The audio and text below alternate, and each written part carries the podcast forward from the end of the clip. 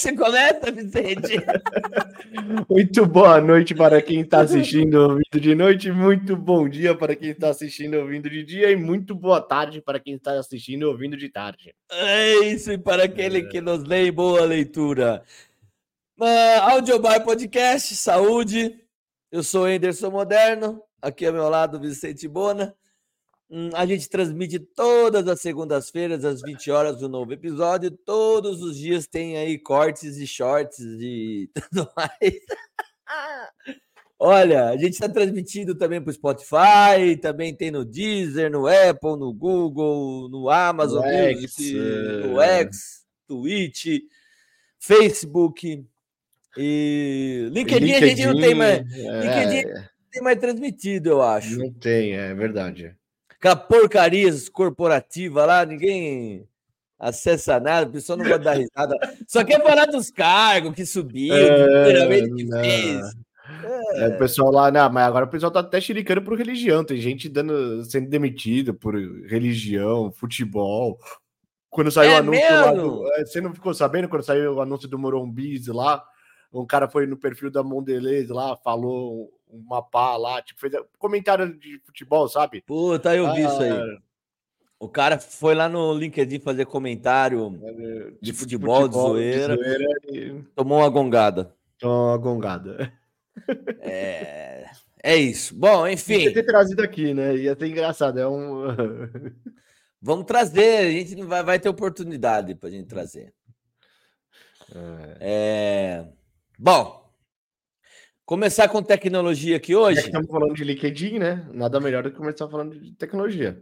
Aproveita e já se inscreve para você ficar ligado no que está acontecendo. Você que está ouvindo a gente aí ou assistindo, dá uma curtida já, porque daí você ajuda o canal. São mais de 22 mil inscritos. A gente tem bateu mais de meio milhão, bilhão, 500 milhões de visualizações. Ou seja, uma, uma cidade inteira de Campinas ou de, de, de Jundiaí, alguma não, coisa assim? Então, calma, não é 500 mil? Não, milhões. Milhões, então, sei lá, é um, um oitavo, vai, não, um 16 Não, 500 mil, 500 mil, ah, bom, você tem razão, bom, 500 mil, tô vendo aqui. Desculpa, porra, achei que já era o Casé TV, eram dois Brasis, né? Ainda a gente chega lá, mas até lá, bom, vamos começar aqui, ó. Tecnologia inédita. CEO da Toyota promete carro elétrico que dispensa carregadores. Uma nova era da indústria automotiva. O adeus BID, né? Então os, os japoneses estão indo para cima aí dos chineses. Ó. É, o carro ele já tem até nome, né? Ele, ele, bom, a Toyota ela é líder de carro híbrido, né? Então a gente uhum. tem bastante carro da Toyota aí que ele mistura combustível com baterias tal, e aí você roda 20 quilômetros com nitro, até mais, dependendo do carro que você tem aí. Só que agora os caras estão entrando na, na, na, era do elétrico de vez, porque perceberam que é uma onda mundial e a, o Japão não quer ficar de fora. Então eles vão prometer que já tem o carro e agora vão começar a comercializar. Você não precisa mais carregar ele. É, chama Mirai, carro elétrico da Toyota que não precisa ser carregado. Ele, inclusive, ele usa as mesmas baterias finas que os BIDs usam. Mas não, eles não explicam como é que eles fazem para a bateria nunca mais ser carregada. Então, acho que aí é um. Mas será que é o aquele tal do Kers lá, tal, não sei o quê? Porque pela imagem, pela primeira imagem ali, parece que é essa parada mesmo do do alternador lá, que é o antigo alternador para recarregar a bateria, né? Que existe nos carros convencionais, né? Os, os carros a, a, combustão aí.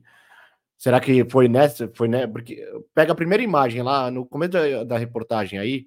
Sim, sim. Vai, tem uma imagem ali que parece que tem um alternador ali. Cara, eu tô falando, se eu estiver falando alguma besteira sobre carro, eu sou o cara que menos conhece carro na, na face da Terra. Então vamos lá, ó. A Toyota utiliza a avançada tecnologia Blade que é da própria BID, no BZ3, caracterizada por células divididas em finas lâminas. Esta inovação resulta em um armazenamento de energia 50% maior em comparação com baterias tradicionais, além de proporcionar maior segurança ao veículo devido à sua resistência a incêndios. A eficiência aprimorada em termos de densidade energética garante ao veículo elétrico, que tem a sigla de EV, uma impressionante autonomia de mais de 600 km, conforme estimativas da Toyota. Um ponto notável é a durabilidade do sistema de bateria. Mesmo após uma década de uso, ou seja, 10 anos, o BZ3 mantém 90% de sua capacidade máxima, evidenciando a longevidade, a longevidade e confiabilidade da tecnologia. Vamos ver o que vai ser, né? A Toyota está vindo com tudo para esse ramo. Já pensou se não precisar carregar mais? Mas então, mas eles estão falando que tem uma autonomia de 600 km, aí você para o carro e ele se autocarrega, é isso? É isso que eu não entendi.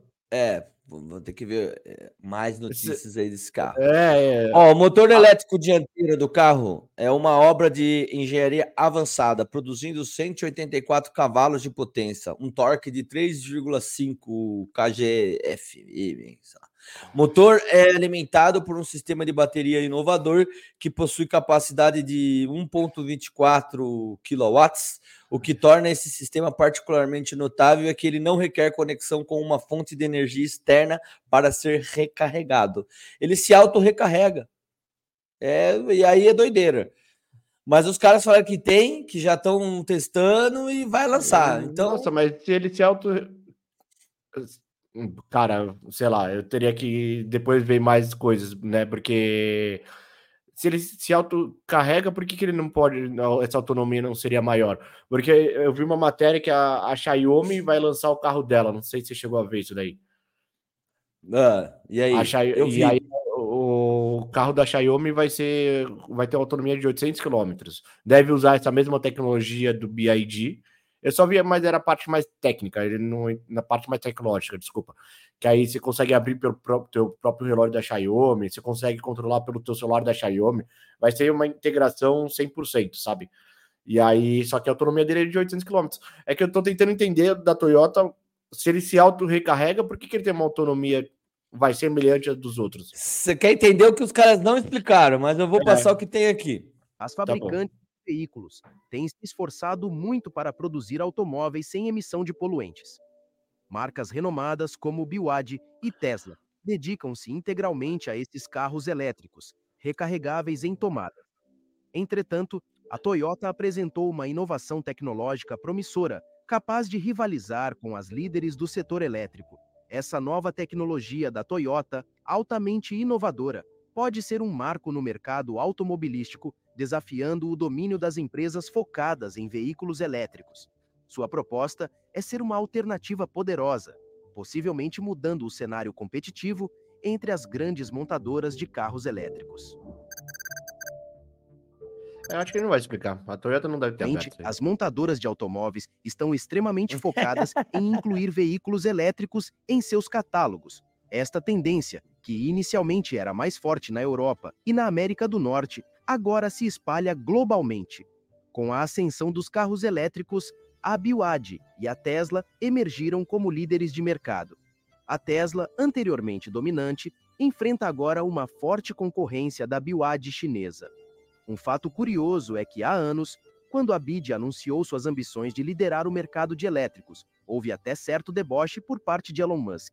No entanto, o cenário atual mostra que as previsões da BYD estavam corretas e a empresa está a caminho de superar a Tesla.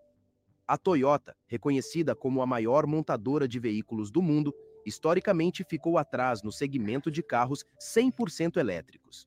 A empresa era conhecida por seus modelos híbridos, mas não tinha uma presença forte no nicho dos elétricos puros. Entretanto, com o foco crescente na sustentabilidade a longo prazo, a Toyota decidiu inovar desenvolveu uma tecnologia revolucionária que permite movimentar um carro elétrico sem a necessidade de recarga em tomadas e sem emissão de CO2. Essa inovação coloca a Toyota em uma posição vantajosa no mercado competitivo dos elétricos. O exemplo mais notável dessa inovação é o Mirai, esse veículo elétrico da Toyota não precisa ser carregado, o que o diferencia significativamente dos outros modelos elétricos disponíveis no mercado. O Mirai representa não apenas um avanço tecnológico, mas também um marco na jornada em direção a um futuro mais sustentável e ecológico. a indústria automobilística está testemunhando uma transformação significativa. Montadoras tradicionais, como a Toyota, ele não vai falar como funciona, Vicente. Você não vai ter vai, que ficar é. com essa. É. Eu acho que essa é a pergunta de milhões, tá é. ligado? Mas já deu para entender que é quente, o carro já é. existe, agora precisa começar a vender, fabricar em massa, etc e tal. Vamos Sim. esperar aí. Você que sempre quis ter um coralão aí, ó, é uma chance de ter um. É. Colola. É, o Colola. Eu tenho um Colola, muito bom. Ó, veja casos em que a BIM é suspeita de espionar autoridades e desafetos de Bolsonaro e outras ações ilegais. Aê, Brasil! Os caras assistiram muito filme americano da é... KGB, da Rússia lá, CIA, essas coisas. House of Cards. É, House of Cards. Cards. Ó. Isso aqui tá dando o que falar. Tem muita gente envolvida, já teve delegado que foi exonerado. O negócio pegou. Não é paia, é quente. E aí aqui eu vou listar só os casos. Então teve, ó, no caso das rachadinhas no gabinete do Flávio, teve coisa. É, é instrumentalizaram a BIM, usaram a BIM. É, no caso do tráfico de influência de Jair Renan. Filho, outro filho do Jair Bolsonaro. Sim. No caso de ataques às urnas eletrônicas. No caso da Marielle Franco, monitoramento de uma promotora responsável pela investigação usaram isso daí, então ficavam monitorando para ver o que, que ia acontecer. É, teve outro momento aqui do Rodrigo Maia e da Joyce Hosseman, Hosseman. For, Hosseman foram espionados tal. Cara, um monte de merda. Camilo Santana, de acordo com a investigação, o servidor da BIM teria sido flagrado pilotando um drone nas proximidades da residência do então governador do Ceará. Vai vendo. Associação entre autoridades, a facção. Então, também estavam olhando isso daí. Uh, olha, teve de tudo, brother. Ah, teve mas aí do tudo. PCC, ok. Para mim, faz sentido você ficar monitorando o PCC, beleza. Agora, nesses Ó, casos. Vou ler aqui esse trecho do PCC. Conforme investigações foram localizadas anotações que indicam que servidores da BIM tentaram associar deputados federais e ministros do STF à facção criminosa de São Paulo, com o intuito de desmoralizá-los. Ou seja, eles estavam plantando informação para fazer a ligação entre o Moraes. Ou, ou seja, é, é, como se a CIA estivesse operando dentro dos Estados Unidos, né? É que você sabe que bolsonaristas. É. Os bolsonaristas ficam falando, ah, esse cara é do PCC e tal. Então, tem a BIM foi para cima disso aí. Ó, é, foram coletadas informações sobre o julgamento de uma ação, e aí tem o número dela aqui, que tratava de visitas íntimas em presídios, a participação de uma ONG nessa ação tal. Então, eles estavam tentando uh, plantar né, essa, enfim. Essa desconfiança, né? É, é, uma mentira contada mil vezes se torna verdade, não tem aquele ditado é, lá? É. O contexto que a Polícia Federal identificou anotações cujo conteúdo remete à tentativa de associação de deputados federais como é, o excelentíssimo ministro relator Alexandre de Moraes e outros parlamentares à organização criminosa PCC. Então estavam usando a BIM para fazer isso. Cara, doideira, né, velho? Para jogos políticos, né? E ela não deveria, ela deveria ser um instrumento. Tem que ter uma, uma, uma parada de inteligência, assim. Todo país tem e tem que ter muito forte. Mas é para você é, fazer por com exemplo, outros países. É, não só outros países, acho que contra cartéis e também, por exemplo, como é que pode a presidente de um país usar Gmail, tá ligado? Isso aí não existe, velho. Então você uhum. tem que ter inteligência por trás para garantir a segurança nacional em vários aspectos. Sim. O que você não pode fazer é usar ela para jogos políticos, que, que, a gente viu acontecer. É, é, assistiu muito filme de americano, da é, CIA, é, da, os russos da KGB, não que, lá. que não aconteça, né? Porque esses caras têm várias linhas ali que isso daí acontece, mas assim, é, cara, é bem perigoso porque você começa a instrumentar, né, uma parte que deveria ser democrática, vamos chamar assim, né? Não deveria estar ligado a nenhuma, nenhuma ação política. É como, seria como se fosse, algum, entre algumas aspas, um órgão civil ali, totalmente fora da política do cenário, né? É, eu acho que, assim, independentemente de quem está no poder, como presidente ou partido, etc., o órgão ele tem autonomia e ele funciona. E aí o que foi o que a gente não viu uh, acontecer. Né? Ele foi ele foi aparelhado, foi instrumentalizado, ou seja, passou a trabalhar em prol de, um, de quem estava no poder. E isso é perigoso. É isso é correto. É... Muito perigoso economia, tira uma série de coisas do, do órgão. O órgão é. ele tem que ser ímpar, não importa quem tá aqui, é o é. Mr. President, sabe? Tipo, não importa qual vai ser. É. Bom, para continuar nessa altura de política, é mais uma aqui que é incrível, olha só que beleza. Em Santa Catarina, chega a 18 prefeitos presos por corrupção em um ano. Dois no mesmo mês. Basicamente, todos sobre acusação de corrupção e licitações. Tá? É, essa operação ela é do MPSC, que é o Ministério Público de Santa Catarina. Eles têm um, uma divisão lá dentro chamado GAECO, Grupo de Atuação Especial de Combate a Organizações Criminosas. Tem um GAECO aqui em São Paulo Catarina. também. Tem. Tem. Cara, é. Olha o nome do prefeito, esse prefeito tá aqui, ó.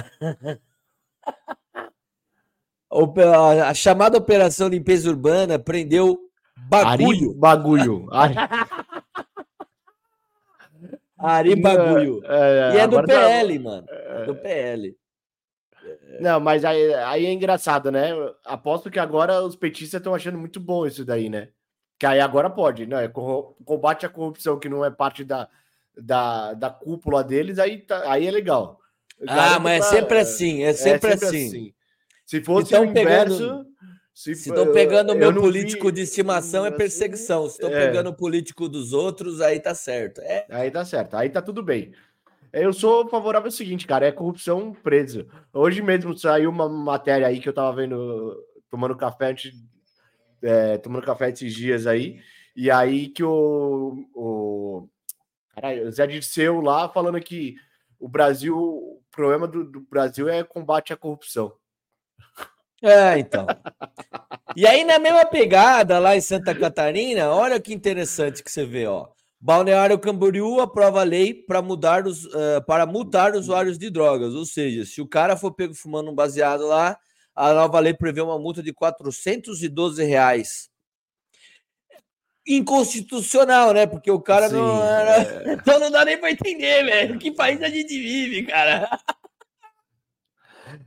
Não, e além de ser inconstitucional, né? Na teoria, o cara não deveria receber uma multa. Na teoria, ele deveria ser preso e aí responder lá por porte, só que é um crime tipo, bem fraco pela Constituição Criminal lá, quem sabe. Sim. O cara é liberado na hora lá. Tanto é que normalmente o policial, quando você é, pega algum usuário de droga, ele só aprende a droga e libera o usuário por conta da Constituição.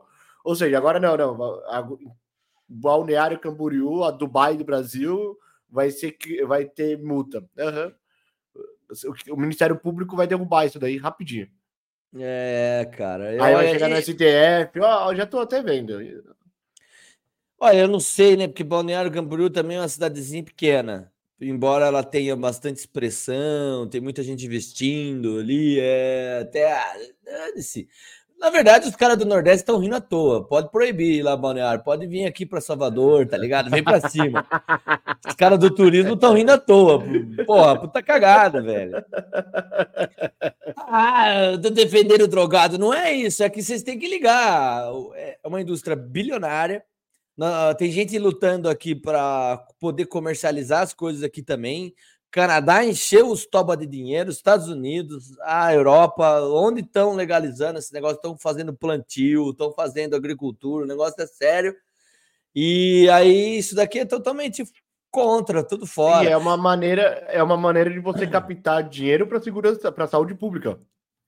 Paga imposto, fabrica é, direito, é... sem tráfico, acaba esse negócio de morte, de, de, de, de, de guerra, de traficantes, sabe? Acaba com tudo. Você monta cafés totalmente estiloso, gourmet, é, né? mas é, assim, hoje você tem um custo ali da saúde pública por conta do uso de droga que, você, que não, não, você não tem captação de recursos, é isso que eu tô falando. Porque a gente sabe que o consumo excessivo de drogas acaba afetando diretamente a questão da saúde pública, porque aí o Estado tem que prover dinheiro para tratar sim, aquele dependente sim. químico, que tem o lado, o lado ruim da coisa. A partir do momento que você legaliza, é uma fonte de recursos para que você invita em saúde pública, esse cara que essa parte que vai Sim. acontecer. Vai ter gente que vai usar como forma social, né? De uma maneira social, e tem gente que vai acabar ficando viciado. o problema é que hoje a gente, quando a gente olha para um orçamento lá, a gente só tem o dispêndio do dinheiro, a gente não tem a, a entrada do recurso para isso. E quando você legaliza, você pelo menos você tem uma entrada de recurso para ajudar nessa parte da saúde pública. Por isso ah. que eu sou ah. favorável à legalização de drogas. Não não por conta da legalização por ela em si, que ah, não é legal. A lei, lei ali em Balneário está muito mal feita, inclusive se você portar CBD, mesmo com um negócio médico, não está descrito lá como é que vai, entendeu? Vai dar um nó no, no delegado lá, vai, vai, dar um rolo ali. Ah, vai, vai sobrar para o judiciário. Por isso que eu tô falando que. É, aí, é, é isso que eu falei. O Ministério Público vai entrar com uma ação falando que é constitucional, até você pode ter até o, sei lá, os próprios as próprias facções por trás fomentando o Ministério Público, isso aí é inconstitucional, ó, toma uma grana aí, entra lá com com recurso lá que é inconstitucional. Aí o, a, a prefeitura vai entrar com outro com outra medida e vai parar no STF até o STF falar. É Ainda tem aquela, né? Daqui a pouco os maconheiros fazem a marcha da maconha lá, bota 4 mil maconheiros na rua para atravessar a avenida. Como é que você vai botar todo mundo? Tem essa também. Teoria do caos. É. E por falar em maconheiro, vamos falar da Tabata Amaral. o que, que tem a ver uma coisa com a outra, né? Tabata Amaral lança nada. É porque eu tenho conheço muito maconheiro que vai votar nela, só é. isso.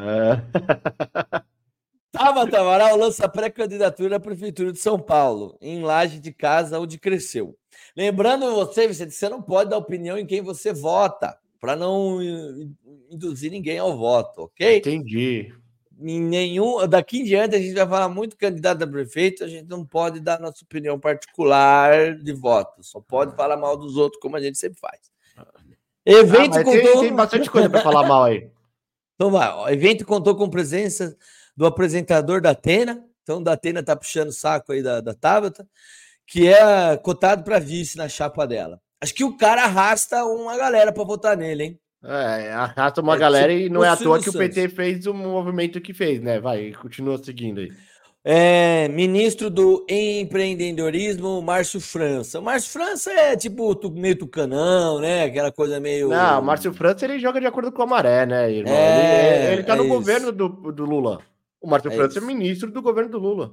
Bom, é isso. Acho que o principal de tudo da matéria é dizer que ela está se lançando como pré-candidata, usou ali uma, um ambiente é, humilde para arrastar ah, a massa. Mas, que... Tudo bem, mas ela, ela é de origem humilde, né? Ela, ela fez o caminho que a gente fala muito aqui, que é a questão da educação, né? Ela foi atrás, ela estudou virou professora, da, né, se formou em física, se eu não me engano, alguma coisa assim. E aí ela foi atrás e aí ela foi chamada para fazer para ter bolsa lá em Harvard, estudou em Harvard.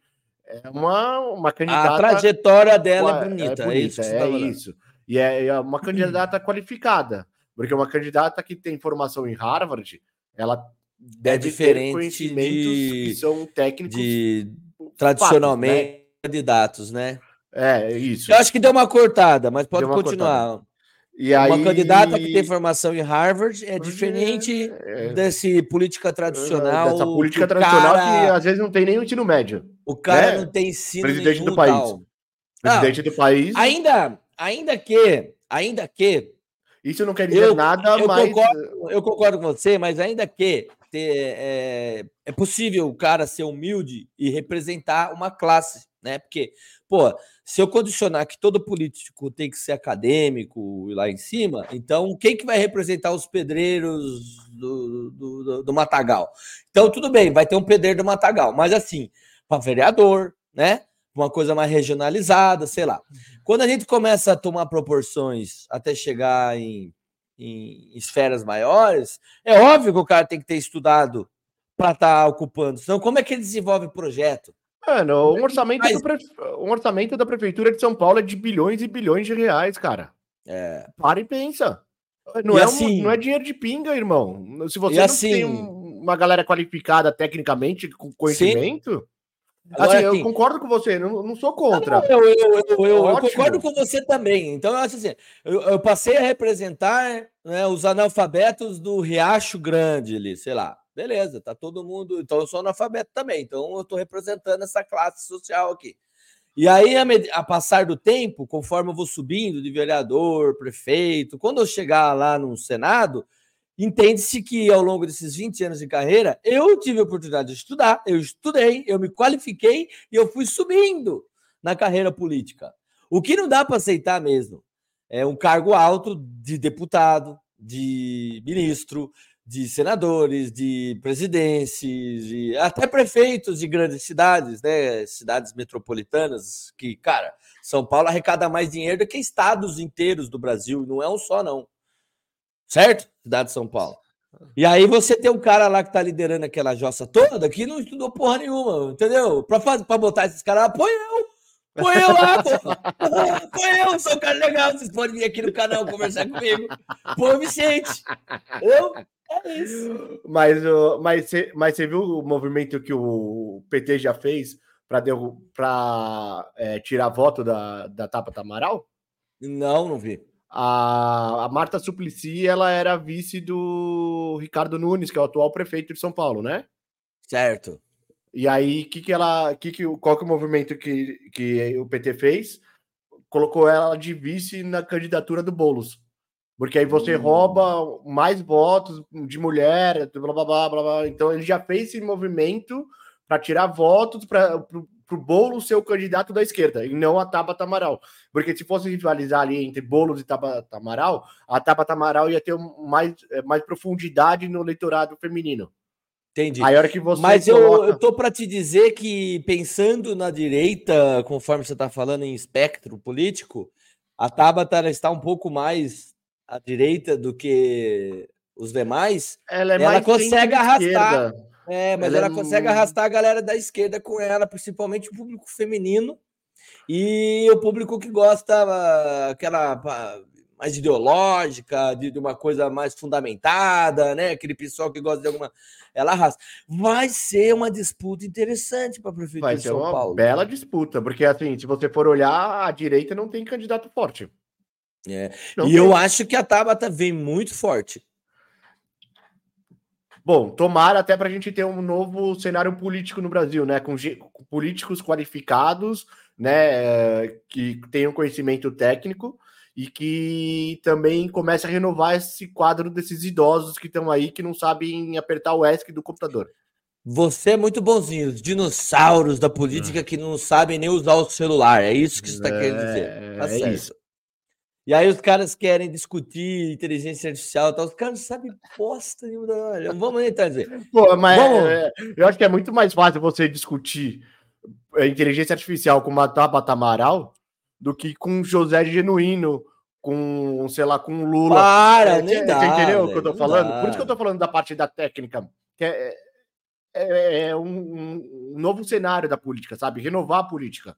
É. é. uma forma de você renovar a política. E assim, aí você vai falar as questões é, estruturantes do país. Esses caras estão na política há mais de 30 anos, 40 anos, não fizeram nada. O país continua uma merda, estrutura. Muitos fizeram parte da ditadura. Os pobres estão aí cada vez mais pobres, assim continua. Agora, vamos lá. O Brasil não é pobre à toa. Isso aqui é trabalho profissional. A gente faz um esforço imenso para ser um país pobre. Não avaliamos o que, é bem, funciona bem no resto do mundo, insistimos em fórmulas que deram errado, né? não avaliamos resultado, não, não criamos governança para saber o que, que funciona, o que não funciona. Brasil, Brasil não é pobre. Brasil não é pobre à toa. O é isso, irmão. É sensacional, velho. Não, mas a gente acabou é de demais, comentar. Ele é, de, ele é demais, cara. Esse cara deveria ser, tipo, conselheiro de todos os presidentes durante uns 30 anos. Eu não tô falando que ele tem que ser o presidente, não é isso, gente. Não, ele tem que estar fazendo que... parte de um grupo que estuda o, e o, trabalha em prol da sociedade. Da sociedade, cara. É um conselheiro à parte. Que nem, porra, nos Estados Unidos lá, sempre você tem lá, por exemplo, tem o presidente e ele tem vários conselheiros, né? Para quem não sabe, o Marcos Lisboa, que a gente apresentou aqui, ele é professor, certo? É professor, ele é o presidente da INSPER, né, que é uma das principais faculdades de economia do país aí, é um cara liberal. Enfim, né? é, é uma das pessoas que poderiam compor um grupo arrojado de mentes brilhantes para a gente poder tirar o país da merda. Total. Tem uma coluna dele, depois eu te Só mando. Que sabe o que acontece com esses caras? É, quando eles se aproximam da política, eles ficam com nojo e não dá para trabalhar, porque ignora o que os caras estão tá falando com base científica e faz interesse próprio. É Inclusive, tipo... o Marcos de Lisboa, para quem não sabe, já fez parte de seis meses do primeiro mandato do governo do Lula. Ele era secretário de não sei o que do Palocci. Não aguentou foi... fora. É, é, é, basicamente isso. O é Palocci é caiu, cara. ele virou e falou assim, cara. Aí começou, aí veio o Guido, o Guido Mantega, começa com aquelas ideias ortodoxas, que é exatamente isso que ele tá metendo pau. Ele falou, mano, isso aqui é loucura, não dá certo isso aqui. E aí ele sai. O cara ficou não, seis meses. Você estuda, apresenta, ó, lá no país tal deu certo isso.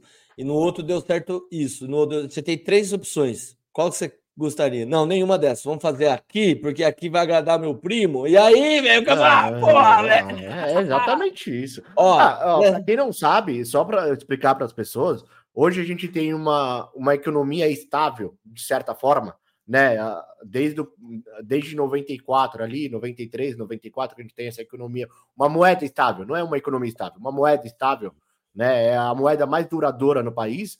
E se as pessoas forem estudar, esse modelo de combate à hiperinflação foi o mesmo aplicado uh, na Alemanha lá depois da Primeira Guerra Mundial ali. Ah, acho que durante a Segunda Guerra e até depois é, Isso, é o mesmo modelo para tirar é o país da merda. É, da hiperinflação. Ou seja, os caras foram estudar o modelo alemão que deu certo Sim, e, e aplicaram. Aqui. É isso. É isso, cara. Então, é, se... é, ó, é, é, que nem a gente fala, cansou de meter o pau aqui no Bolsonaro. Cara, ele tava vendo o resto, o mundo inteiro indo para um lado. O bonitão quis indo ideologicamente para o outro. Cara, era simples. Ele deveria ser, se ele fosse um pouquinho inteligente, falando dessas partes, assim, se ele fosse um pouquinho inteligente, ele ia falar assim: Ó, eu tô indo junto com todo mundo. Se deu a merda lá, imagina que tivesse. Vai dar para todo mundo vai dar para todo mundo e falar: só acompanhei o que o mundo tava fazendo. Ele tá ali lavando as mãos dele. Então, você que chegou agora, já dá um like para nós. Inscreva-se no canal, deixa aí seu comentário. Aproveita que agora o Vicente meteu o pau no Bolsonaro. Você já pode deixar seu comentário. Você que é o nosso hater favorito, que é bolsonarista, deixa aí seu comentário. É... Mas é. Muitos fazem merda também, não é só o Bolsonaro, né? O próprio Lula tá fazendo merda e tá fazendo a mesma coisa que o Vicente Cara, aqui eu meto o pau em todo mundo. Não, é. Político, eu não tenho dó nenhuma, velho. Político agora tá vamos. Vamos entender um pouco do dinheiro, já que a gente. Ó. O risco maior, inclusive, é, igual o Mark Zuckerberg fala, não correr risco nenhum no final das contas. Uhum. Porque o nosso dinheiro, como você falou, Cris, ele é feito para desvalorizar. Ele é programado para isso. Até pegando essa ideia de inflação, é, tem uma frase, eu peguei de um livro americano, que fala assim: o, ele falava do americano, podemos trazer para cá, né? Que o brasileiro está ficando mais forte. Porque lá em 94, para carregar 100 reais em compras, meu pai, que é um homem forte, precisava da minha ajuda. Hoje em dia, meu irmão de 15 anos carrega 100 reais em compra em uma sacola em uma mão. Um dedo. Então, será que o meu irmão está muito mais forte do que o meu pai ou aconteceu uhum. alguma coisa com o dinheiro ao longo Sim. do tempo, né? Sim, exatamente. Hoje o conteúdo que você estava gravando era sobre inflação, inclusive. Sobre inflação, inclusive. Né? Sobre o que, que a gente pode esperar para esse ano em termos de, de inflação. Uhum. Eu acho que é menos do que nós tivemos no ano passado. Uhum. Mas é muito difícil também fazer previsões para um sistema que reaja à previsão, né? Uhum. Porque se a gente aqui fosse discutir o tempo, fazer uma previsão de tempo, não que alguém fosse levar a sério uma previsão de tempo feita por nós, né? Mas o tempo Mas não vai mudar porque a gente previu que vai chover. O risco maior, inclusive, é. É, é engraçado esse comentário dele, né? De que o dinheiro foi programado para desvalorizar. Mas os é países onde não tem essa programação tem deflação. São, e, então, e o japonês. lutando. O Japão, é. é. exatamente, ele fica lutando para. Só para complementar, só para complementar. Desculpa. Ali no. Não, tudo bem. Ali no Japão, o cara tem deflação, o dinheiro não foi programado para desvalorizar, e aí o que acontece? Todo mundo é rico, todo mundo tem muito dinheiro guardado, ninguém consome nada. E aí o que a indústria japonesa fez ao longo dos anos? Vamos fabricar bastante coisa. Uma realidade que tem no Brasil hoje, quando dá um pau numa televisão, ninguém mais manda consertar a televisão, comprar outra nova. Isso no Japão já existia desde a década de 80. Aqui a gente ainda consertava.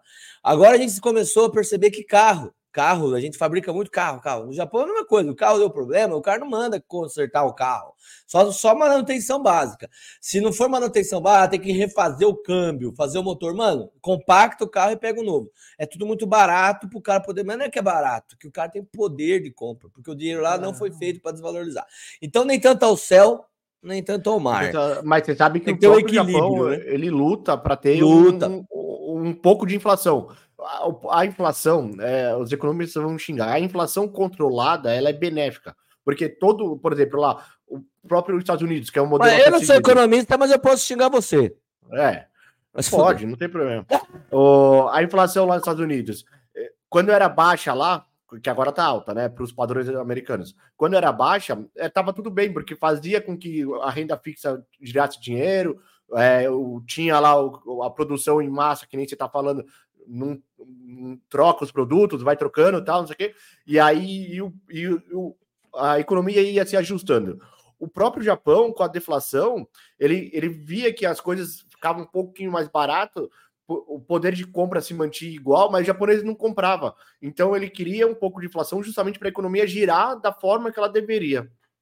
Bom, Partindo do pressuposto que o nosso sistema aqui é mais tradicional na maior parte do mundo, a maior parte do mundo não tem problema de deflação. São poucos países que têm. A maior parte, o dinheiro é feito para desvalorizar. Então a gente tem muita inflação, desvaloriza e tem tudo esse negócio aí de, de ano a ano. É, eu acho que tem um, uma taxa de aceleração muito alta da, da desvalorização do real que não conseguiram segurar. Ele poderia desvalorizar com mais lentidão, não tão acelerado. É, e, e eu, eu gostei dessa reflexão dele de, cara, é difícil você prever algo dentro de um sistema econômico, o que vai acontecer, porque quando você prevê aquilo, as pessoas trabalham em cima para que não ocorra. E aí ele até cita exemplo: se você prevê que vai chover, não tem como você não fazer chover, né? Não depende. A economia, sim, a gente consegue mexer os pauzinhos, ó, não aconteceu. Mas graças às previsões, outra, né? as coisas a... não ocorrem, né? É, mas a inflação também, ela tem variáveis incontroláveis. O próprio tempo. O clima, o clima é uma variável dentro da inflação, porque, por exemplo, sei lá, imagina que tenha uma condição climática desfavorável que acabe com as lavouras lá e aí faça o preço dos alimentos subirem. Sim. Você não tem como controlar esse tipo de coisa.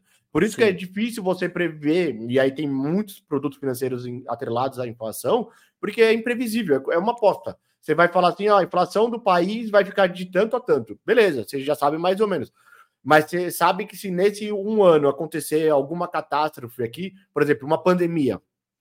É. Vamos entender o seguinte, então: se, se não houver uma crise, se não houver uma crise de, de, de qualquer coisa externa que venha de fora do país, de clima, de sei lá.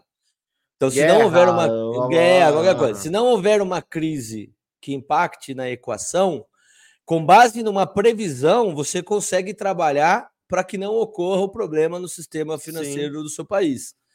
E aí eu te pergunto, Senti, você tem visto nós brasileiros, quanto ministério, junto com o executivo, trabalhar em cima das previsões das pessoas que têm feito com seriedade? Até porque não, e tem uma explicação. não, e tem uma explicação muito básica. É Os caras costumam gastar mais do que arrecadam. Só isso já gera inflação, porque aí ele tem que vender título do tesouro, pagar mais, e aí isso daí vai dentro do custo do, do dinheiro, né, do nosso dinheiro, Não, não tem. Porque o cara. Lembra, lembra aquela. Ó, ó, a Dilma, lá atrás, a Dilma foi lá, pegou falou assim: vou derrubar a taxa Selic. Saiu a é. taxa Selic de 15, 13, lá, 17, alguma coisa assim, e colocou a 2. Perfeito. Esse movimento ele pode ser feito, mas aí se você tem uma contrapartida de enxugar os teus gastos ou continuar os teus gastos em infraestrutura, em coisas que gerem dinheiro para a população. Sim. Não, ela só fez isso aqui. A hora que ela fez Não. assim, ela começou a estrangular o orçamento dela. então vamos ser simples aqui num raciocínio bem básico. A gente está cansado de saber se a gente deixar de praticar tanta corrupção, ou seja, combate à corrupção, e inje, inje, injetar dinheiro na educação, a médio e longo prazo a gente muda o país. Só que ano entra, ano sai, ninguém faz isso. Então, ok. Então você vê. Cara, brasileiro tem que ser estudado, é trabalho de profissional mesmo. Não, o Marcos de Lisboa, é, lógico que é. O Marcos de Lisboa foi perfeito naquele vídeo ali. É, foi perfeito. Olha, vamos ver uma dessas de política que chamou atenção essa, essas semanas aqui, ó. Foi construída uma ponte com financiamento comunitário. Ela foi inaugurada em Nova Roma do Sul. Para quem não sabe, caiu uma ponte lá no ano passado, e aí a cidade ela estava é, perdendo mais de 150 mil reais por dia, é, graças à má logística na queda da ponte. E aí o pessoal falou, cara, nós vamos falir todo mundo aqui, vai todo mundo morrer de fome, vamos se juntar. É, correu muito boato, muita fake news, que disse que o governo ia fazer por 24 milhões a ponte, ia demorar não sei quantos anos, tal, mas não é nada disso. A verdade é que os caras conseguiram uma, uma empresa é, cotou para eles que com 6 milhões construiria uma ponte que seria suficiente para fazer a travessia. Eles fizeram lá vaquinha, fizeram rifa, fizeram doações e tal, conseguiram mais de 7 milhões, quase 7 milhões e meio. Foi feito em 3, 4 meses a ponte, em tempo recorde. É uma ponte simples, ela não é adequada às normas de trânsito, só tem uma pista, é bem verdade que ela tem outros pontos favoráveis, ela aguenta 45 toneladas. A pista, a ponte que caiu com a chuva do ano passado, ela só aguentava 24 toneladas, então favoreceu aí bastante caminhão para poder levar as coisas para dentro e, e que é fabricado na cidade trazer para fora para vender. É, só que só passa um de cada vez. Ela, ela não corrigindo tem... a tua informação, 40 toneladas, não 40 toneladas, 400 toneladas. Muito obrigado. Por veículo. Uh, veículos de 20, até 24 toneladas e veículos até 45 toneladas. Ah, isso. Desculpa. Então agora você consegue com um veículo de até 45 toneladas passar lá. É, e aí no total ela suporta 400 toneladas, mas o veículo de 45 já ocupa quase ela toda, atravessou, vem o próximo, tá? Ela ficou arrojada. O, o, o que, que o governo falou? Bom, ele estava capitaneando para fazer essa ponte em torno de 12 milhões, o que é o dobro. Só que a ponte ia ter duas pistas. Não Rapaz, iam a fazer. A conta tá simples, a conta tá é, básica. Tá básica. A empresa que executou a operação é a mesma empresa que iria trabalhar para o governo. Só que, por causa de orçamento, aceitou o dinheiro da comunidade. Aí eu fui atrás, porque assim, o povo não pode resolver problema de, de via. Você não pode, por exemplo, juntar uma vaquinha e fazer um pavimento, fazer uma estrada. Você não pode, é contra a lei. É, e isso não quer dizer que eu sou a favor ou contra essa lei, mas é contra a lei. É, Aí eu fui ver. Os dois lados são verdadeiros, né, irmão? Os dois lados são verdadeiros. Tem um lado que você é horrível você depender do Estado lá, mas se você, tipo, tirar o Estado 100%, ele vira monarquia. Então, é, basicamente é... a lei se apega na ideia de que, cara, se a população puder construir, ela pode construir algo que seja ruim e vai morrer gente, por exemplo. Por exemplo. Sim. Porque ninguém vai fiscalizar aquilo, vai culpar quem depois, sabe? E aí, ó, eu fui ver, então como é que viabilizaram o negócio, ó? O Estado apoiou a população, a DAER ela emitiu o certificado que a população associa... montaram uma associação de moradores, tinha gente Ou lá. Seja, teve tudo tal, certinho, né? Legal. Aí. Tudo certinho. Aí o conselho administrativo entrou com o pedido no cartório. Aí isso daí subiu, foi até Brasília. Aí voltou com autorização. Aí o, ali na região ali do sul, ali o estado também emitiu tal. Então vocês podem construir.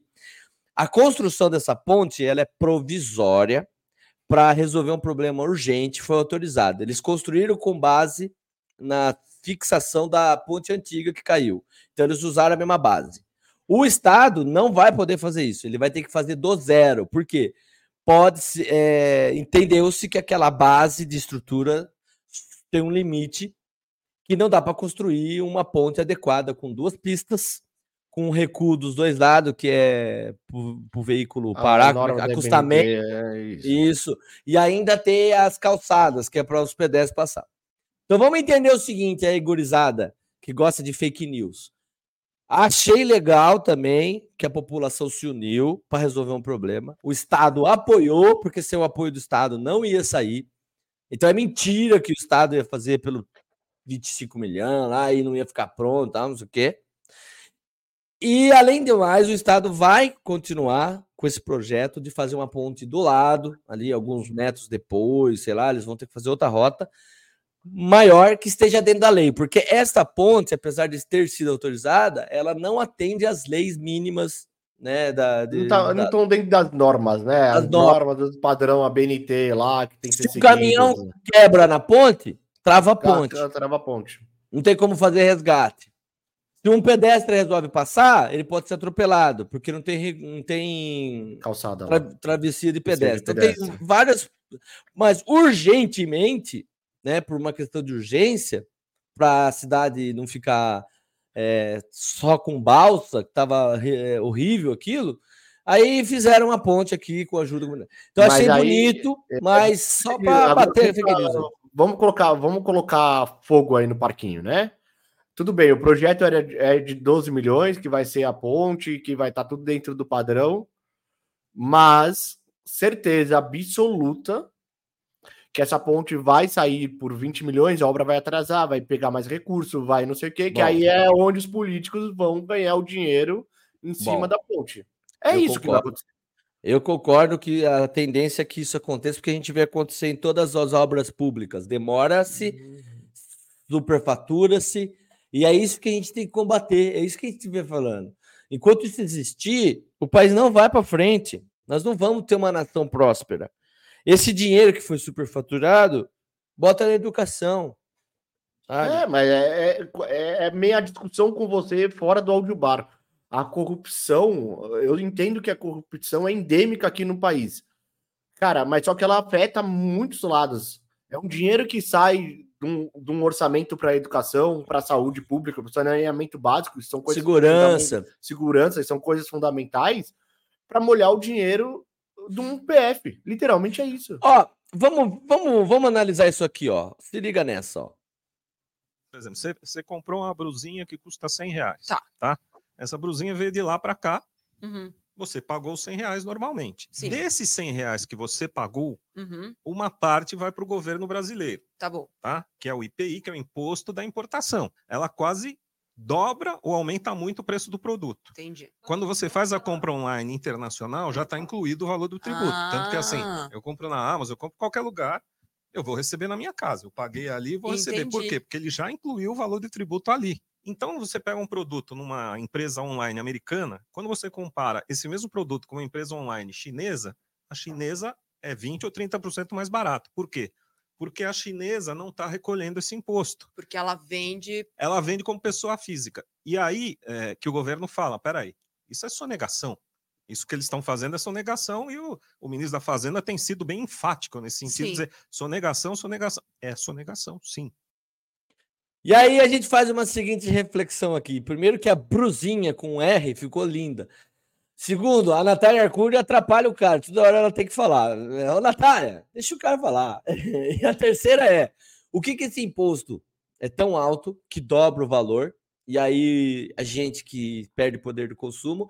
E sendo alto, você pensa, pô, mas então vai voltar para a sociedade, vai para essas obras superfaturadas aí, porque não é possível. Onde que está esse dinheiro?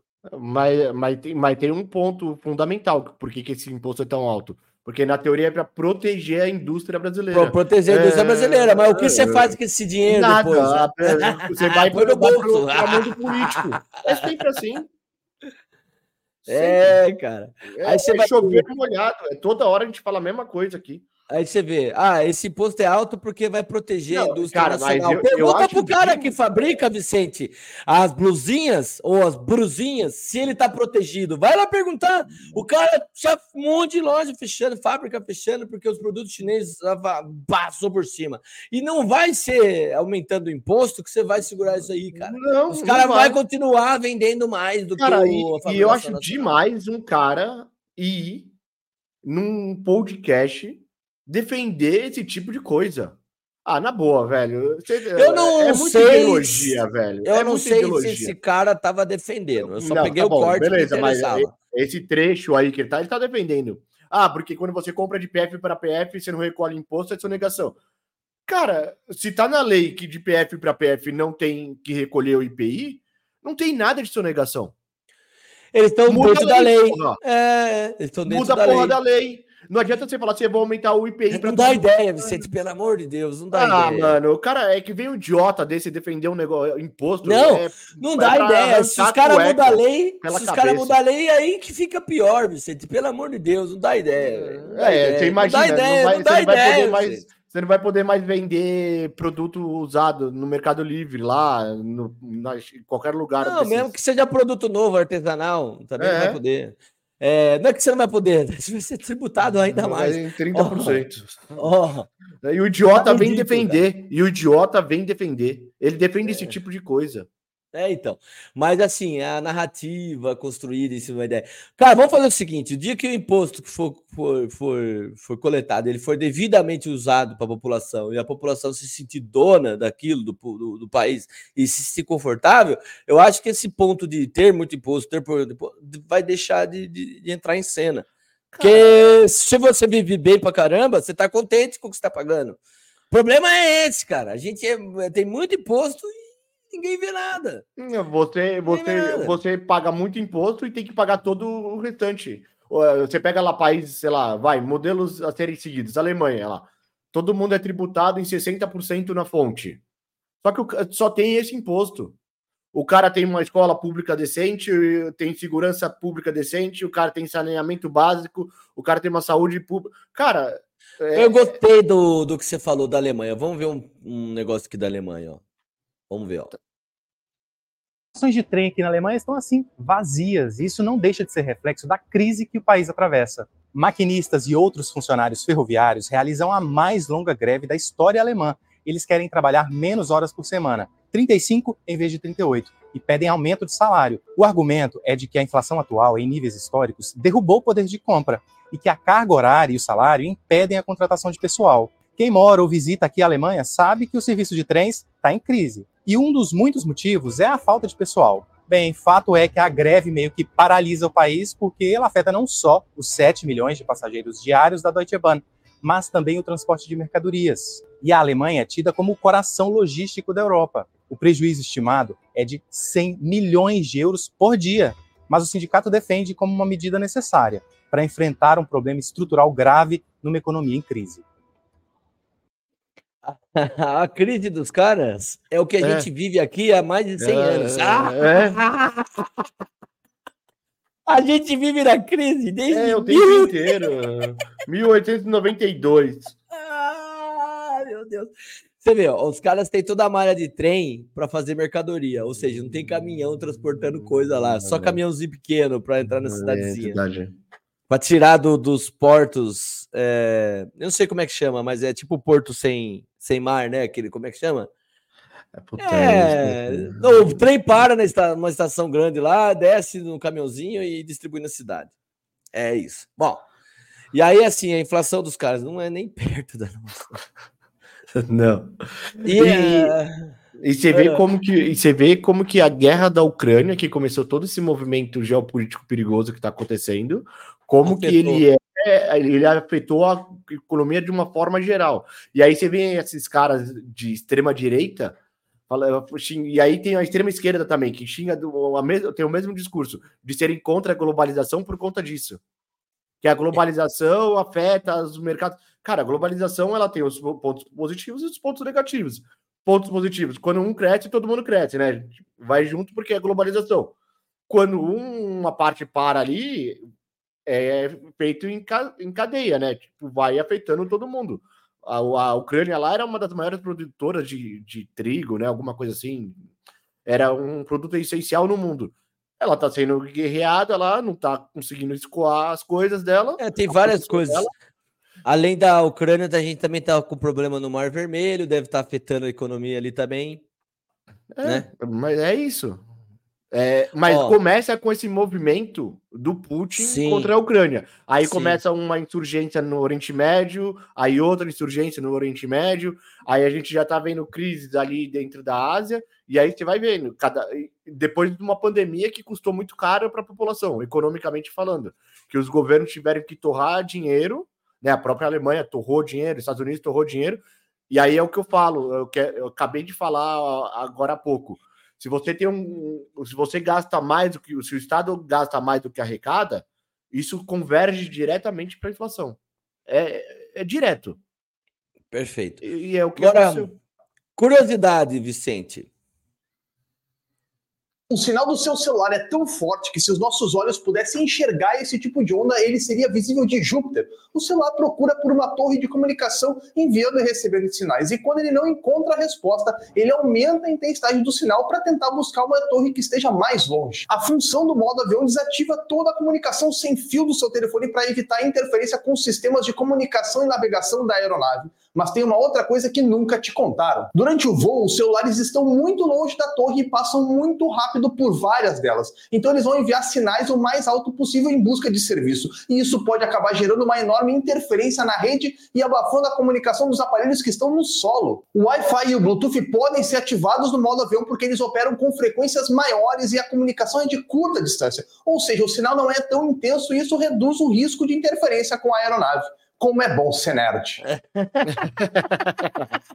Perfeito, né? Porque sempre tem aquelas dúvidas, né? Por que, que, tem que ligar no modo avião? Não tem nada a ver. Tem muita gente que fala, ah, não tem nada a ver. Pô, Sim. agora ele explicou. O sinal ele é tão intenso que Sim. ele, se todo mundo tivesse usando, sei lá, 4G, 5G, 3G, qualquer coisa ali, qualquer que forma é o sinal de, de celular, telefonia, de, telefonia, telefonia ali ia acabar desorientando porque ia atrapalhar a própria comunicação. É, é simples o fato. Eu, vai ficar emitindo sinal muito forte, tentando achar uma antena que não acha, até não acho, não acho, e aquilo, é. bum, bloqueou. Agora, o Bluetooth, o Wi-Fi, ele é curtinho, 10 metros, máximo 30 metros, tal, funciona bem, é outra tecnologia. Interessante, né? Hum. A, as ondas do meu celular estão indo até Júpiter. Cara, é, é longe para um você, cacete. Você nunca conversou com o ET? No telefone, não. o que me leva a crer que o Spielberg, se soubesse disso em 81, quando ele fez o ET, minha casa, porra, ia só, era só pegar o celular da mãe do moleque e digitar. Não precisava fazer todo aquele rolo. É, como a gente fala merda, puta que pariu. Graças a Deus. Ó, tem mais uma interessante aqui, já que você gostou. Curiosidade. Por que a aranha desse vídeo não reage quando a pessoa bate na mesa, mas se movimenta quando ela toca na tela do celular? Será que ela está posando para foto? Os telefones celulares possuem um sensor LiDAR que é usado para várias funções, e uma das mais comuns é o sistema de autofoco da câmera. Em inglês, a sigla significa Light Detection and Ranging. Esse sensor lança ondas eletromagnéticas no ambiente que refletem nos objetos e retornam para o sensor, e a partir do tempo entre a emissão e retorno, ele consegue medir a distância que o objeto se encontra e ajustar o foco da câmera. No celular, o LiDAR usa pulsos de infravermelho que é invisível para humanos, mas muitos animais conseguem detectar para localizar presas ou predadores. Cada vez que ele toca na tela para fazer o foco, o LiDAR emite um pulso que a aranha sente e reage. Mas a aranha não está sofrendo dor, tá? O infravermelho não é prejudicial e não causa danos. A aranha está reagindo porque deve estar tá percebendo o LiDAR como uma ameaça. Como é bom ser nerd. Eu gostei Gostou desse jargão desse cara. Como é bom ser nerd. É... Porra, demais! É, como demais. é bom ser nerd. É. É, não é bom ser terraplanista. É. Desculpa, pode deixar aí seu comentário agora, vai! Adoro. Não. Como, é, como é bom não ser petista, como é bom não ser bolsonarista. Pronto, agora. Não, isso, como é bom não ser criacionista, né? Esses religiosos é. que acham que Deus criou as coisas. É. Puta que eu pariu, vai estudar!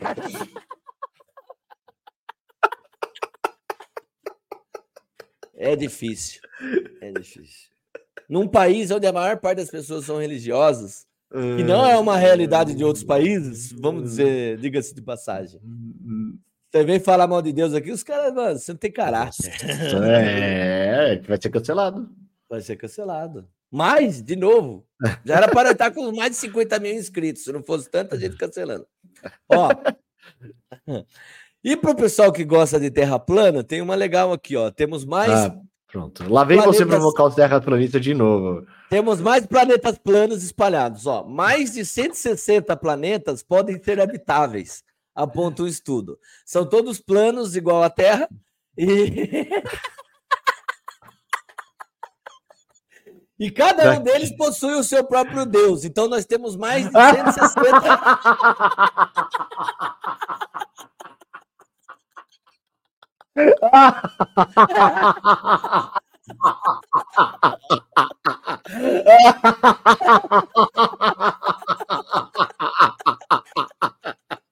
Tô falando sério, pô.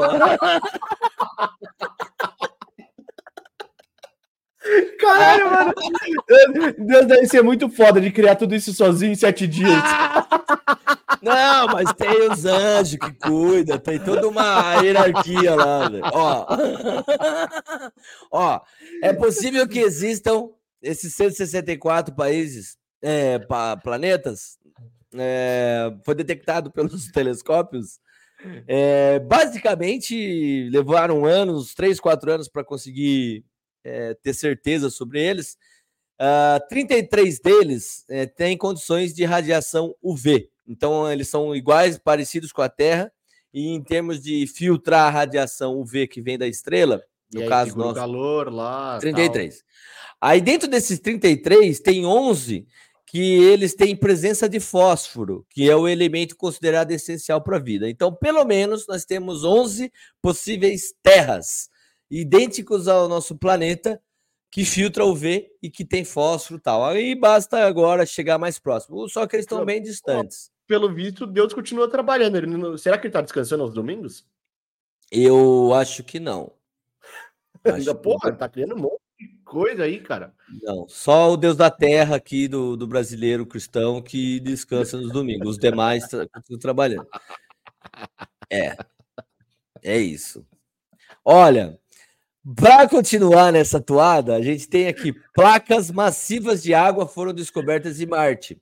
Isso é muito bom, porque a gente tem lençóis freáticos e gigantescos dentro de Marte com água. Então a gente vai poder ali extrair isso aí, embora estejam muito profundo, a mais de 3 quilômetros é, no subsolo, já é melhor do que nada para quem está pensando em montar bases é, com para viver em Marte, para ter alguma alguma uma base com seres humanos lá dentro, como se fosse uma estação espacial.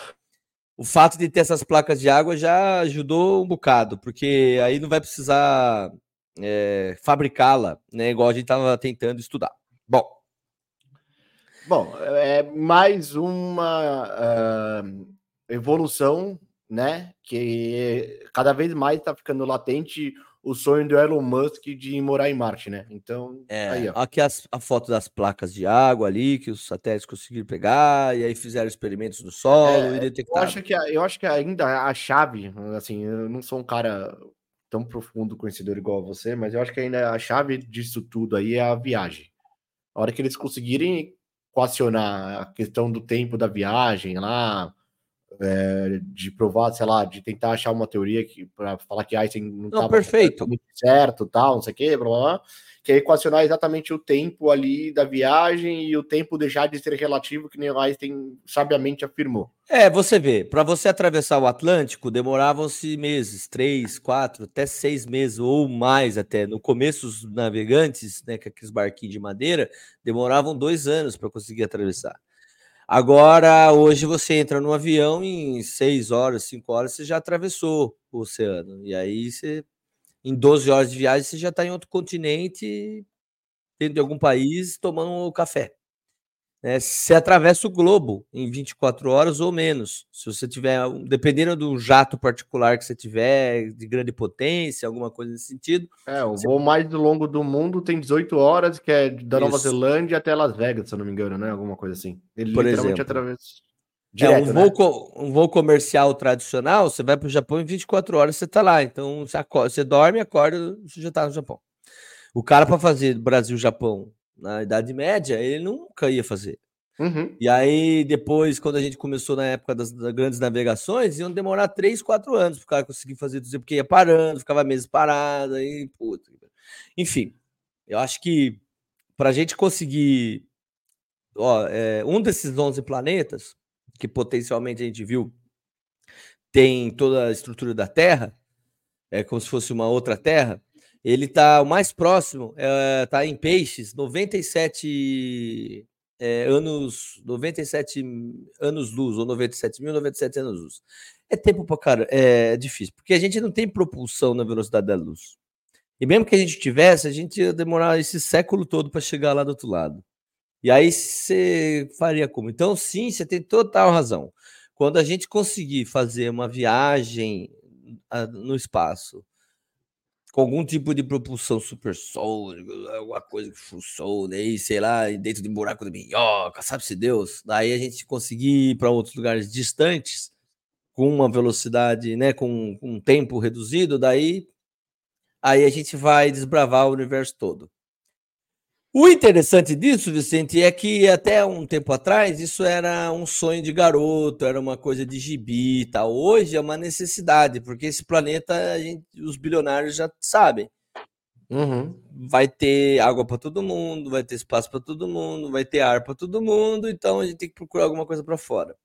O que assusta a maior parte da população, né? Porque a maior parte da população não tem condição de fazer isso aí. Elysium, né? Aquele filme Elysium que mostra os é. ricos estão no espaço e os pobres morrendo aqui. É isso. Já trouxe aqui o próprio Facebook, o próprio Facebook. O Zuckerberg está construindo lá um, um bunker gigantesco no Havaí. Agora, curiosidade do mundo dos terráqueos aqui. Né? Dentro da Terra plana, nós temos propagandas. Olha lá.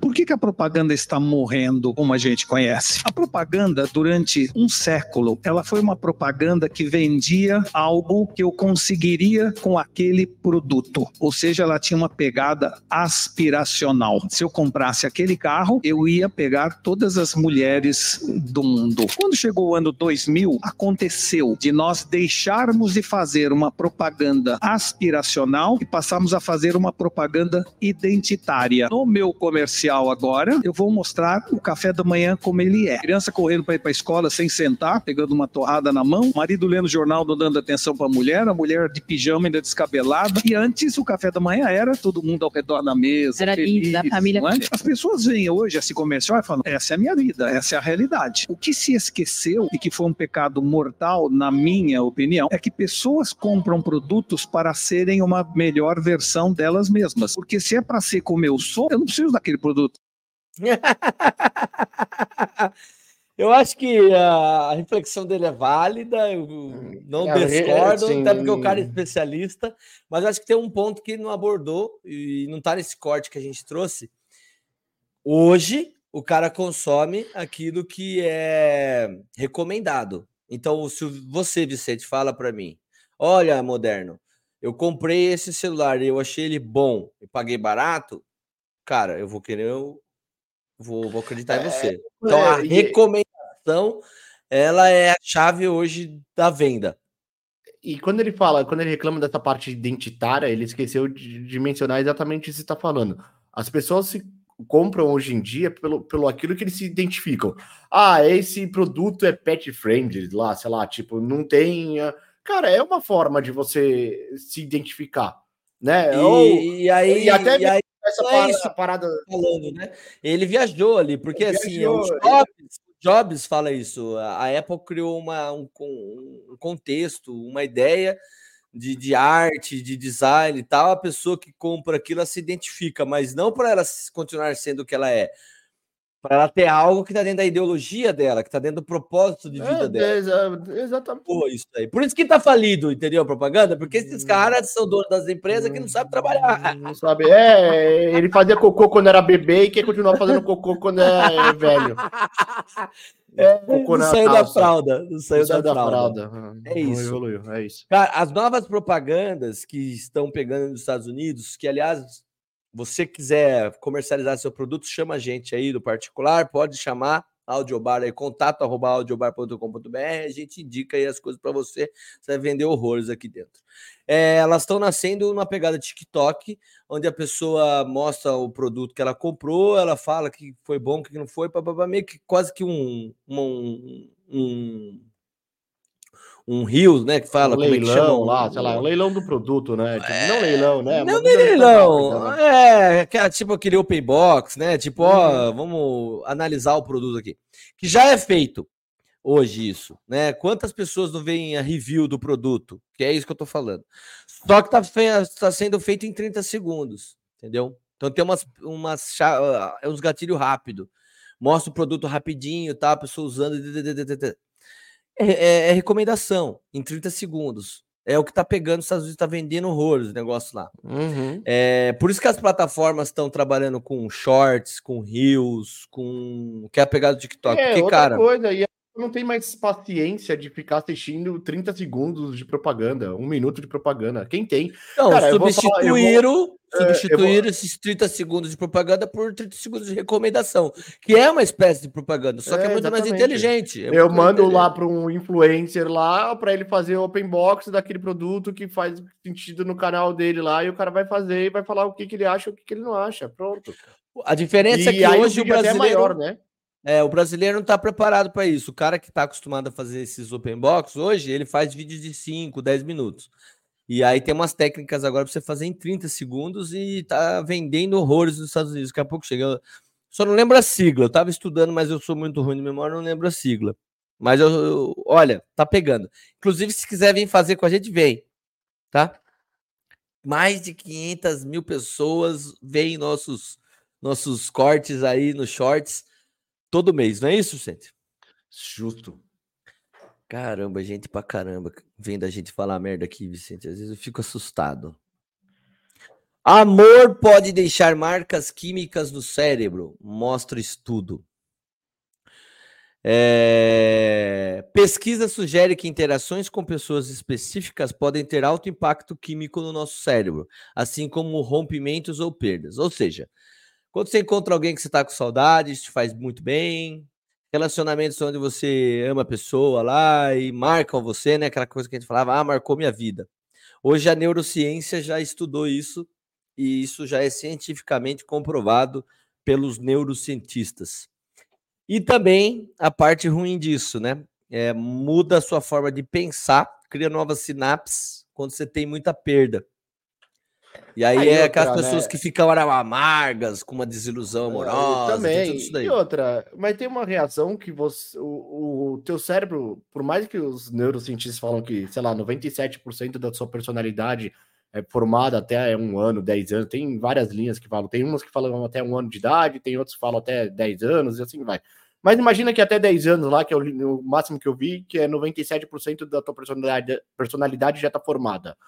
Cara, não é assim, porque se você tem um relacionamento, qualquer tipo de relacionamento, seja de trabalho, seja profissional, seja amoroso, seja de amizade, familiar mesmo, e aí a, a pessoa faz alguma coisa que você não gosta, você acaba refletindo sobre aquilo lá e vendo, pô, será que eu faço também? E aí você acaba mudando um pouco da tua personalidade, entendeu? E é um constante movimento ali, e uma relação amorosa é igualzinha.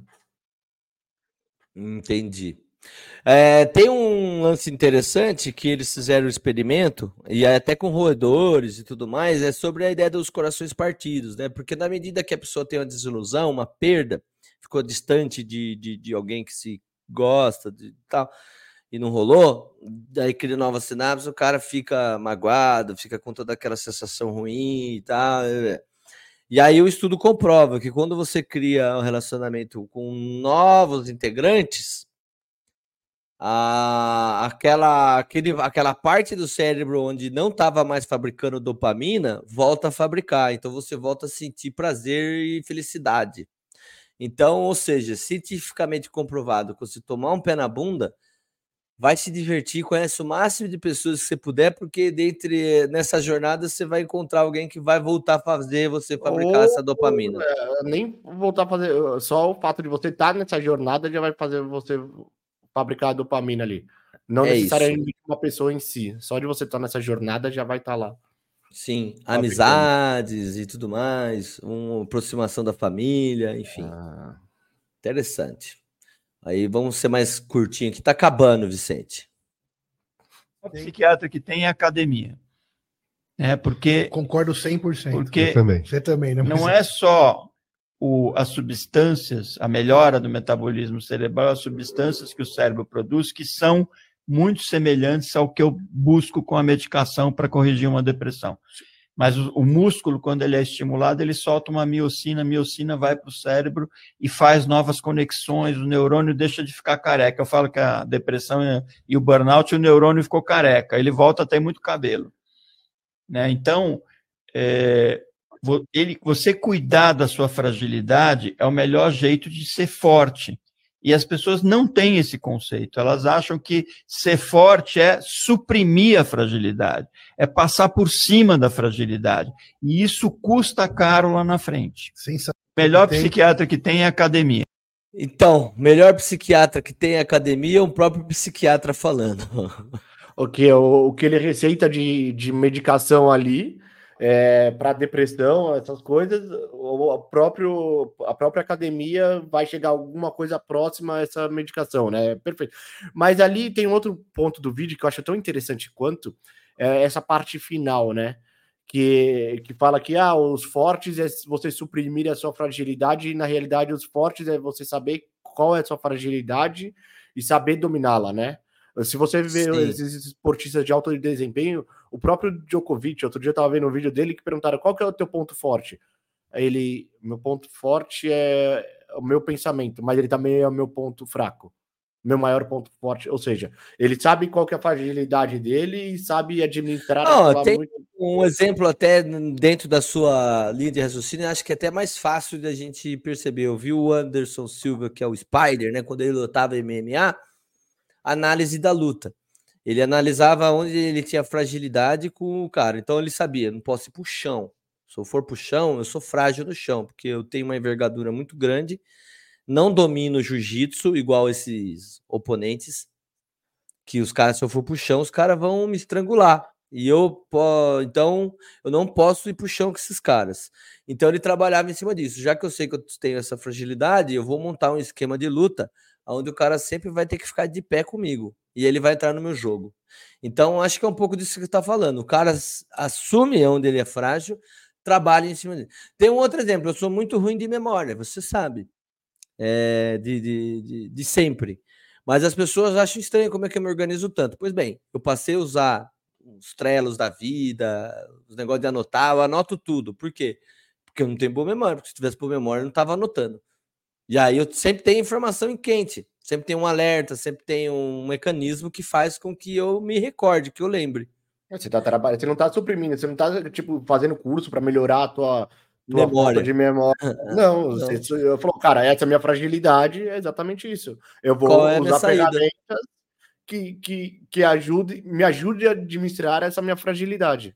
O que nos leva a um ponto rápido que é de reflexão. As empresas passam todo o período é, do, do, daquela administração tayloriana, de Taylor, querendo que o colaborador, que o funcionário, melhore os aspectos que ele é ruim. Quando, na verdade, as novas empresas, as empresas mais fortes, principalmente as de tecnologia, favorecem o colaborador naquilo que ele já é forte para ele ficar especialista e não ficar batendo na, na tecla de que é, ele tem que.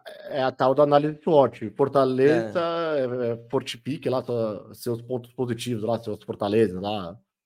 É um, um, pouco distante disso, no sentido de que a análise SWOT é, vale para você fazer uma análise da sua empresa ou da sua área ali. Não, mas falando de personalidade. Não, mas você pode fazer de pessoa. Uma, isso, mas pode. você pode fazer uma análise SWOT sua Você fala Pode. quais são suas fraquezas, suas fortalezas, Pode, mas a questão aqui é o seguinte: o, os feedbacks dos líderes e o RH sempre, ó, o cara não é bom em falar em público, ele tem que ficar. Não, ele não tem que ficar.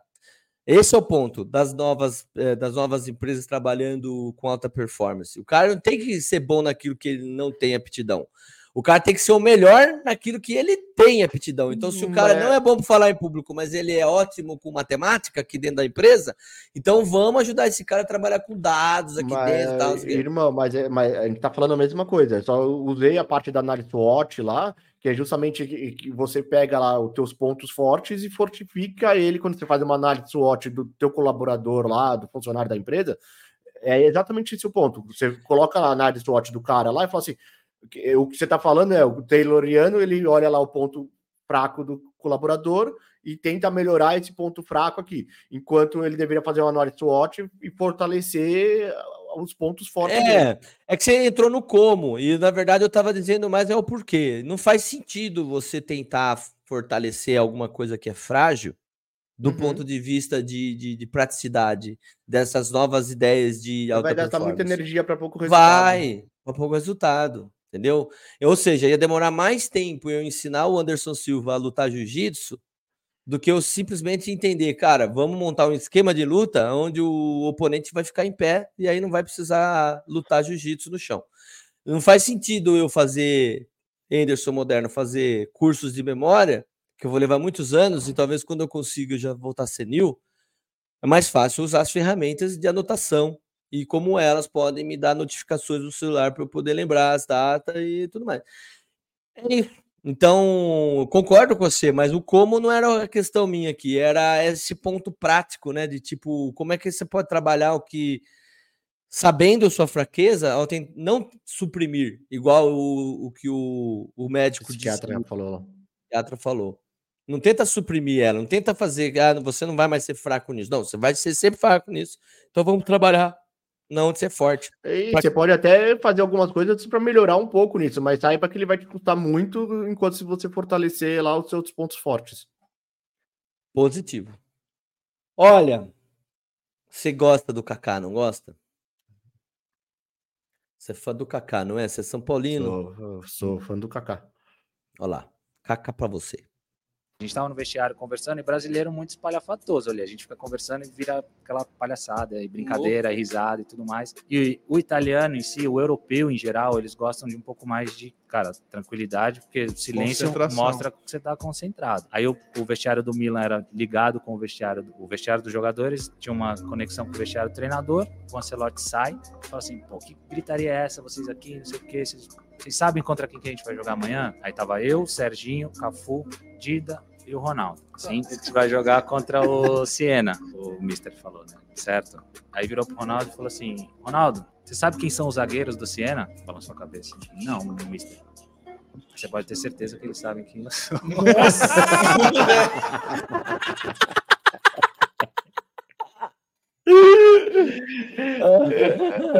tá vendo? Ele administrou a fragilidade dele de não saber quem é e fortaleceu os pontos fortes dele, que, cara, eles com certeza sabem quem eu sou. E aí, ó, se liga, tem aí para não ficar no vazio, ó, ó complemento. Ah, nossa, sério, arrogância é dessa. É na zoeira mesmo. E ali, ó, o Celote, cara, cai na gargalhada também, todo mundo cai na gargalhada. Fala, e ganharam? Estamos 4x1. é, ganharam. 4x1. Né? Ele só não falou quantos gols o Ronaldo fez, mas provavelmente é, foram uns três, tá ligado? É. Acho que não, porque o Ronaldo já tava mais com o joelho zoado nessa época, né? Ele era reserva no Milan, ele não era nem titular.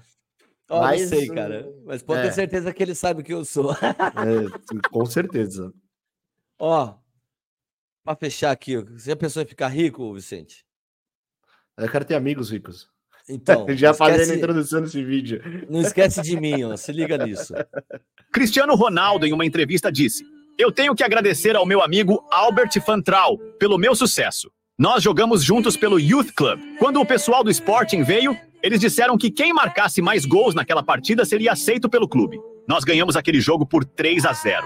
Eu marquei o primeiro gol e Albert o segundo, de cabeça. O terceiro gol foi o que impressionou a todos. Albert estava cara a cara com o goleiro e eu estava correndo ao lado dele. Ele driblou o goleiro e tudo que ele tinha que fazer era empurrar para o gol vazio. Porém, ele passou a bola para mim e eu marquei o gol e fui aceito pelo Sporting. Depois do jogo, fui até ele e perguntei: por quê? E ele respondeu: Você é melhor do que eu. Anos depois, Albert disse que depois daquela partida ele desistiu da sua carreira e que agora estava desempregado. O jornalista perguntou: Mas então, como você tem essa casa luxuosa e esse carro lindo na garagem? Você parece uma pessoa rica. Como você mantém sua família? De onde tudo isso veio? Albert orgulhosamente disse: Isso veio de Cristiano Ronaldo. Perfeito, né? Puta que intelig... Como esses cara, esses atletas de alto desempenho têm uma inteligência emocional fora emocional do, fora, fora da... Do, do, da casinha, assim, sabe? É, é muito impressionante. Tô falando de altíssimo desempenho, tá? tô falando, sei lá, de um César Cielo, tô falando de uns caras desse jeito. Não vem falar para mim do, do Bruno Rodrigues, sei lá, do, do Palmeiras se lesionou agora. Tô falando desses caras de altíssimo desempenho. Esses caras têm um, uma visão. Imagina, eu, eu moleque, sei lá, com 14, 15 anos, ter essa visão que o companheiro poderia ter feito gol e passou o gol para ele e foi questionar. Ah, eu tinha feito gol! E aí, não, e o próprio, e o próprio moleque que foi altruísta, né, falou e passou, o, o, fez o passe para o Cristiano Ronaldo para ele fazer o gol. Pô, sensacional. E a empatia do Cristiano Ronaldo lá, né, de, de sempre estar tá agradecendo ao cara. Eu achei essa história hum, sensacional. Fechou então, meu irmão? Fechado? Hum, uma boa semana para você que está aí ouvindo, assistindo a gente. É... carnaval. É, o carnaval tá aí. Vai com moderação, vai devagar, divirta-se bastante. Uh, para quem vai fazer retiro, boa espiritualidade aí. É isso? Isso. Fomos? Beijo. Beijo.